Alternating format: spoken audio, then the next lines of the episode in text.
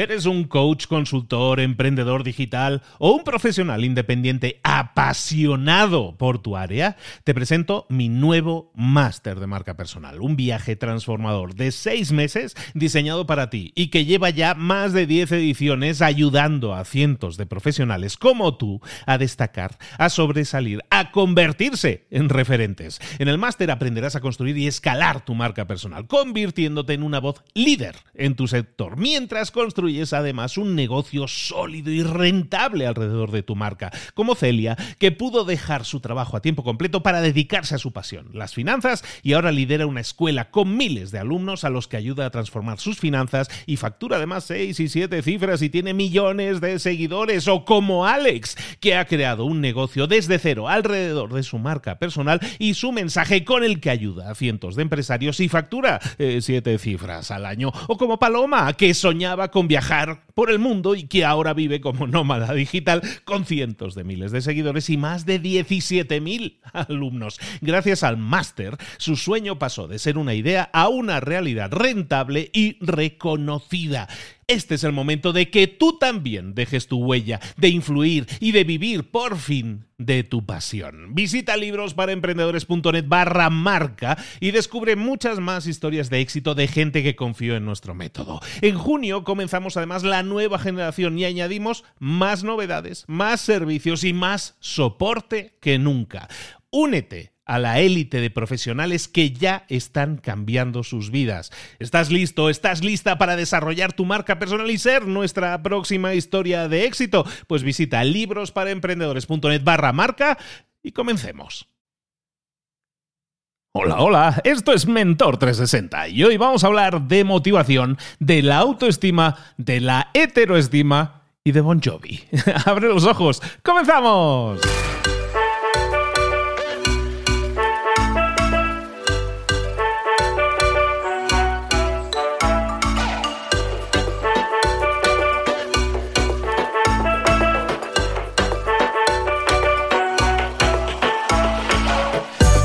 A todos, bienvenidos un día más, una semana más a Mentor 360, el programa El Espacio en el que te traemos de lunes a viernes a los mejores mentores del planeta en español en todas esas áreas de conocimiento en las que debes crecer, en las que debes desarrollarte, en las que debes buscar la excelencia tanto en lo personal como en lo profesional. Hoy vamos a hablar de motivación, pero recuerda que cada día tienes mentores diferentes. Otros días hablamos de liderazgo, de marketing, de ventas, de todas esas áreas, como te digo, que a lo mejor nunca nos enseñaron en la escuela, pero que necesitamos hoy en día para mejorar, para llegar a ese punto, a ese next level, ¿no? A ese siguiente nivel. Hoy vamos a hablar, como te decía, de motivación y vamos a hablar con un gurú de la motivación en español. No hay uno más grande probablemente y lo tenemos nosotros, es nuestro mentor de motivación. Vámonos con él.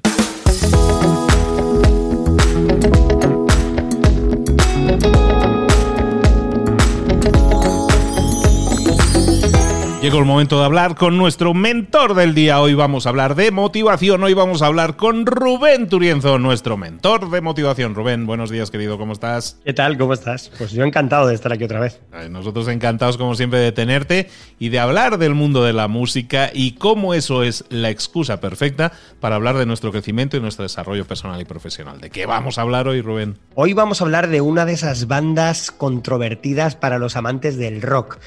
Aunque yo para mí no tiene ningún tipo de controversia, porque yo creo que aportaron mucho a la historia del rock, eh, quizá desde un plano que todos los grupos han jugado con él, han tocado con él, han, digamos, curioseado o explorado con él, y de la que todas las bandas luego como que un poco rechazan, ¿no? Estamos hablando de ese rock un poco más melódico, un poco más suave, y no, no vamos a hablar de Extreme y su More Than Words, que es que es la, eterna balada heavy, vamos a hablar de Bon Jovi. Bon Jovi, ese grupo que los heavies, los rockeros más metaleros, rechazan y dicen que no es rock. Y sin embargo, en mi opinión, ha hecho mucho por la historia del rock y espero que en este episodio podamos eh, contarlo un poco. Y además vamos a hablar de una cosa que es importantísima, la autoestima y la heteroestima. Ese va a ser el episodio de hoy. Vamos a aprender sobre autoestima, vamos a aprender sobre heteroestima y vamos a aprender sobre Bon Jovi. ¿Qué te parece?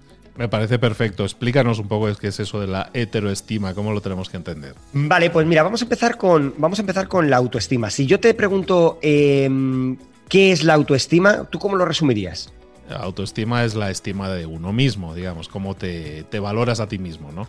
Ok, ¿y, cómo, cómo la construirías? Pues viendo las cosas positivas que haces, ¿no? Y valorándolas positivamente. ¿Ok?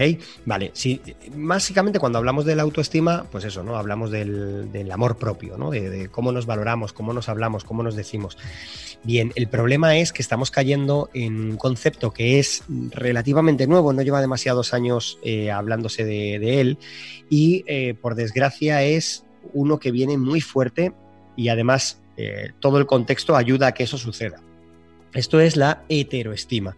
La heteroestima es el valor que nosotros tenemos según lo que otras personas piensen de nosotros.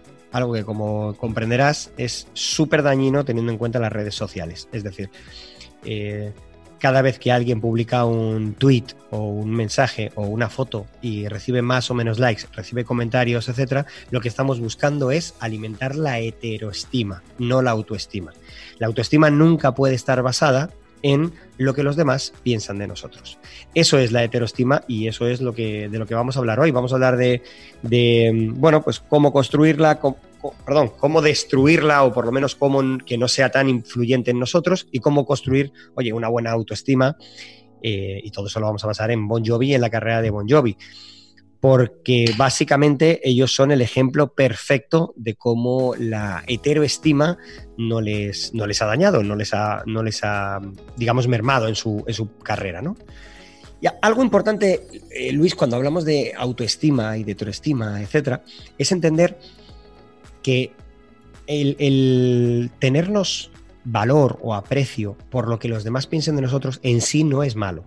Es decir, es normal que tú, por ejemplo, tienes un podcast maravilloso que se llama Libro para Emprendedores, que yo reconozco que es el que utilizo cuando voy al gimnasio y me veo en cada entreno es más o menos un libro, así que Luis, lo que te pido es que leas más rápido porque se me están acabando, ¿sabes? Entonces, yo creo que necesito más libros.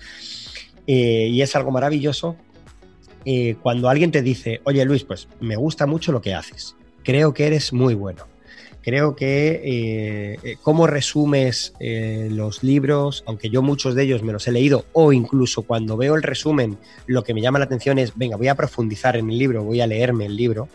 Que esto es algo también muy importante y un aviso tanto a autores como a editoriales que pueden ser objeto de libros para emprendedores. A mí me parece un regalo y me parecería un regalo que tú hicieses un resumen de alguno de mis libros, porque considero que la gente que de verdad le interese ese tema, lo que va a hacer es comprar el libro y profundizar en el libro. Es decir, esto es como una especie de aperitivo de lo que, de lo que luego te puedes encontrar dentro. Súper bien resumido como tú lo haces, súper bien acotado en el tiempo como tú lo haces, pero creo que en el fondo el libro es mucho más. Cualquiera de esos libros es mucho más. Y los matices de la lectura propia, lógicamente, son propios. Es decir, eso, la, vivencia es, es, es normal. Bueno, pues esto que acabo de hacer yo ahora mismo es un ejercicio de alabanza, halago o de siembra de la heteroestima. Es decir, yo he hablado bien de algo tuyo, he, alimentado tu vanidad em, y, bueno, vamos a confesar una cosa a las personas que nos están escuchando. Mientras que nosotros estamos grabando, yo te estoy viendo la cara, porque estamos grabándola por, a través de Zoom, entonces yo te estoy viendo igual que tú me estás viendo a mí.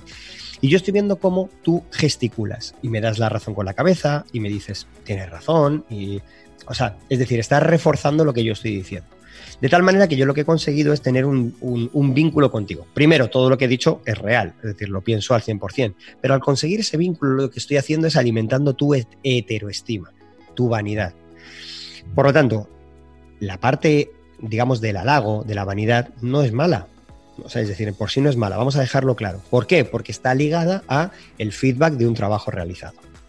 El problema viene cuando la heteroestima la basamos en la opinión fugaz, es decir, no una opinión argumentada, es decir, un like. Un like no es una opinión argumentada, es solamente un me gusta rápido que no sabemos muy bien qué esconde detrás. Es decir, no sabemos si es el compromiso, no sabemos si es eh, la búsqueda de otro tipo de objetivos, pero sencillamente lo que hacen es dar el like.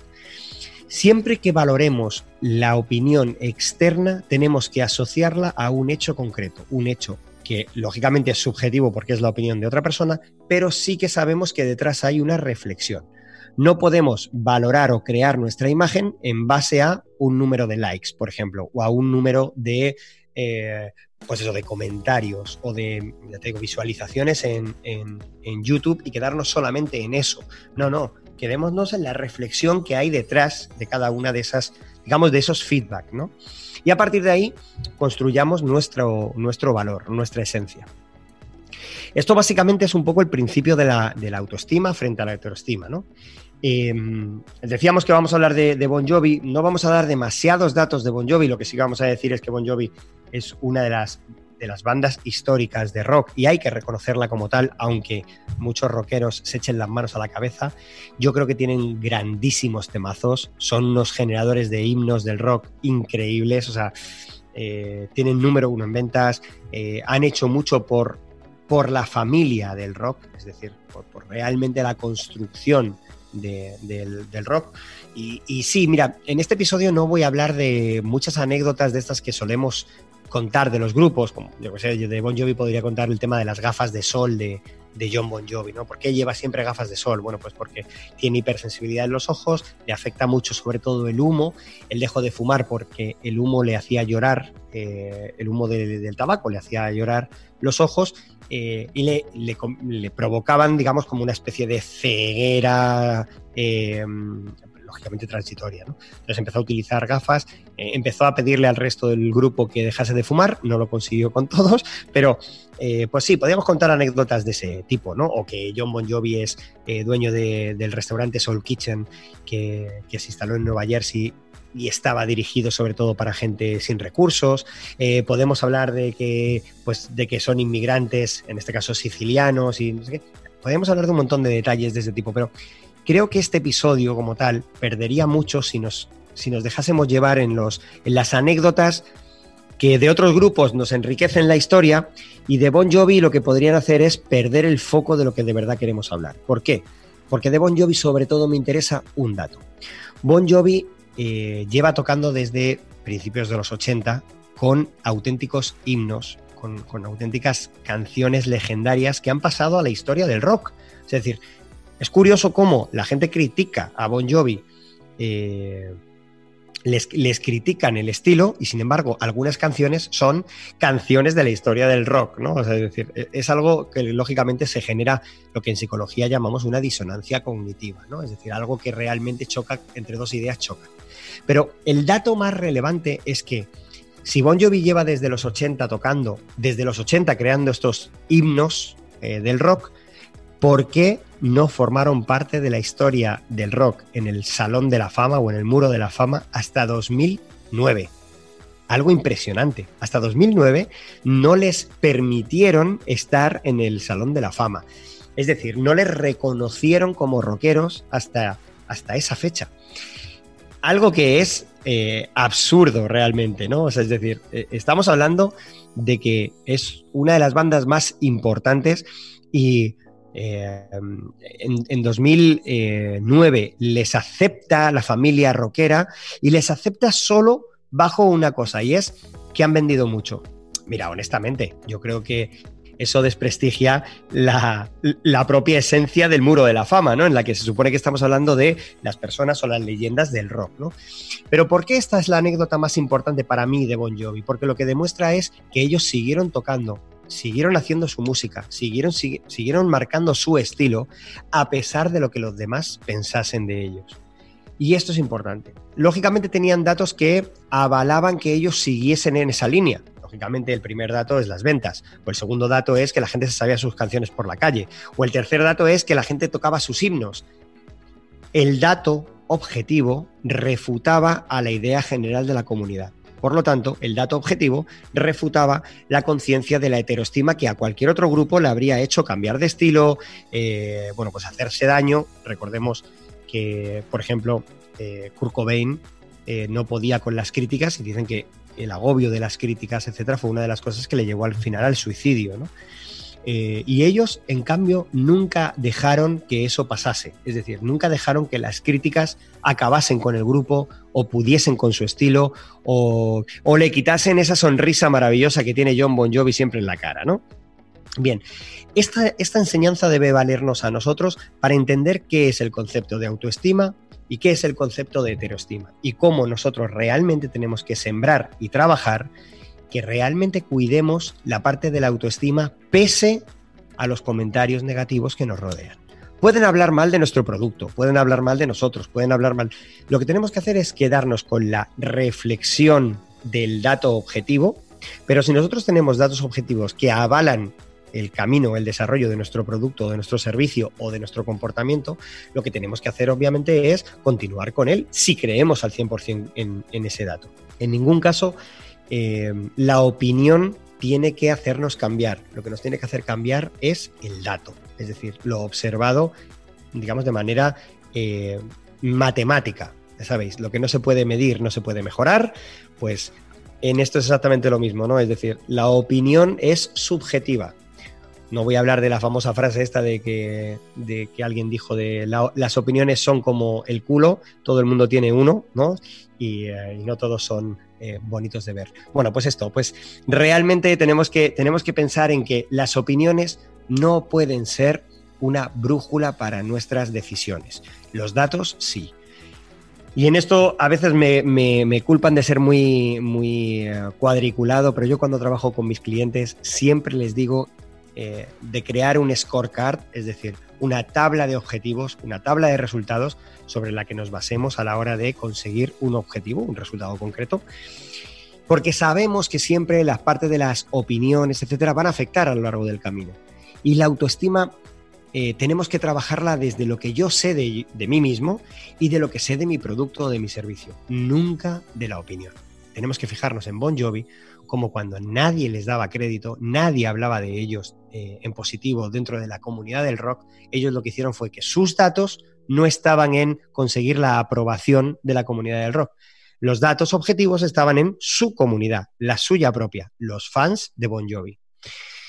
Luis, ¿cuáles son tus datos objetivos para generar autoestima?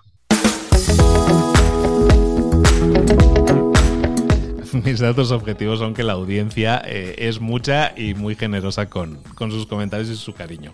Y sí, muy de acuerdo, muy de acuerdo. Y, también puntualizar eso, ¿no? Que las críticas venían en realidad de un sector pequeño, a lo mejor un sector especializado, si quieres, ¿no? Y, y, que es una opinión, en teoría, entre comillas, de peso, ¿no? Pero al final es como como una película en la que los críticos, los críticos de la película la destrozan, pero luego el público la adora y la ama, ¿no? Pues hay muchas películas de esas que a lo mejor están generando un interés masivo y hay mucha gente a la que les gusta, pero a lo mejor no están generando ese interés en los críticos. ¿Es peor una película que la otra o es mejor una película o una crítica que la otra? Pues depende tanto de de la, de la, persona que esté aceptando la crítica y como estamos descubriendo, probablemente muchos, yo lo estoy descubriendo hoy, eso tiene que ver tanto con nuestra autoestima, con la cómo nosotros creemos en ese producto, pero también en la heteroestima, ¿no? ¿Quién nos está diciendo? Y me parece interesante recalcar eso. Otras personas pueden opinar sobre lo nuestro, sin duda, pero ¿Lo están razonando de alguna manera? ¿Hay algún razonamiento detrás de eso o no lo hay? Si no lo hay, ¿no? si simplemente es un like, pues a lo mejor no, no significa nada en realidad. Pero si hay un razonamiento, está bien escuchar otras versiones y otras críticas, siempre que sean constructivas. Y me, parece interesante que siempre puntualicemos que está bien aceptar las críticas si son razonadas. Totalmente. Así que eh, hoy creo que la, enseñanza nos hemos puesto un pelín más serios de lo normal en los episodios del rock y de motivación, porque creo que esto hace mucho daño a mucha gente. Hay mucha gente a día de hoy centrado en las redes sociales. Eh, comparándose todo el día con otras personas, con otros productos. Y hay que pensar que las redes sociales son una proyección de vidas idílicas que nunca ocurrieron. Es decir, cuando alguien ve, por ejemplo, mi Instagram y ve que hoy estoy en Puerto Rico, mañana en Cuba y pasado mañana en República Dominicana en la playa, lo que no enseño son las horas y horas de trabajo que hay detrás en las que para conseguir eso lo que estoy haciendo es trabajando y trabajando duro Pues totalmente de acuerdo, Rubén. Me parece excelente el contenido que has estado mencionando hoy. Para todos aquellos que lo hayan escuchado, ¿qué lecciones podemos extraer de ello? ¿Cómo estamos nosotros analizando cómo son las críticas que estamos recibiendo, cómo está siendo tu autoestima y cómo está siendo y cómo está desarrollándose tu heteroestima. Analízalo y toma las medidas adecuadas para corregirlo si no lo estás aceptando de la manera adecuada. Rubén, de nuevo, muchísimas gracias por haber estado con nosotros, por compartir esto. ¿Dónde te localizamos? ¿Cuáles son tus coordenadas, en este caso, del Internet? Pues eh, Twitter y Instagram, arroba Rubén Turienzo, la página web rubenturienzo.com. Perfectísimo. Pues lo dejaremos ahí entonces. Muchísimas gracias, Rubén, por eh, toda esta información, por compartirla con nosotros.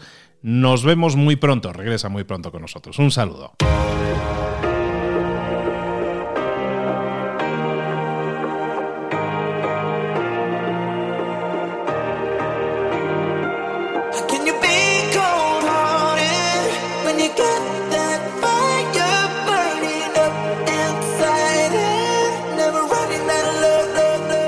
Muchas cosas de las que hemos visto hoy ya las sabes. La mayoría del conocimiento que compartimos aquí ya lo sabes.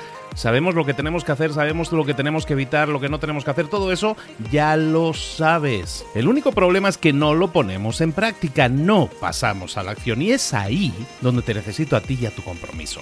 Si una sola de las ideas que hemos comentado hoy resuena en ti, te llama a ponerla en práctica, entonces, define el paso más pequeño posible, el gesto más mínimo, y hazlo ahora mismo.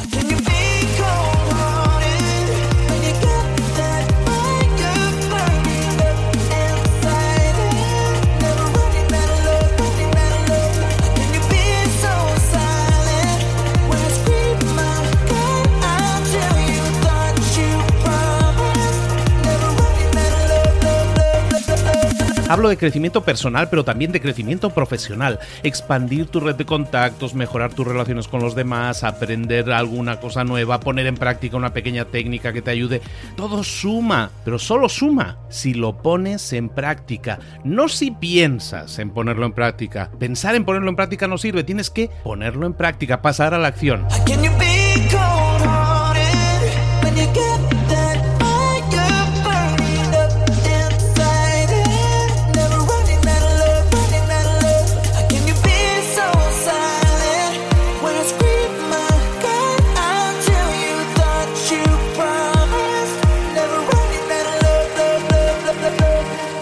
Acuérdate de este ingrediente secreto también.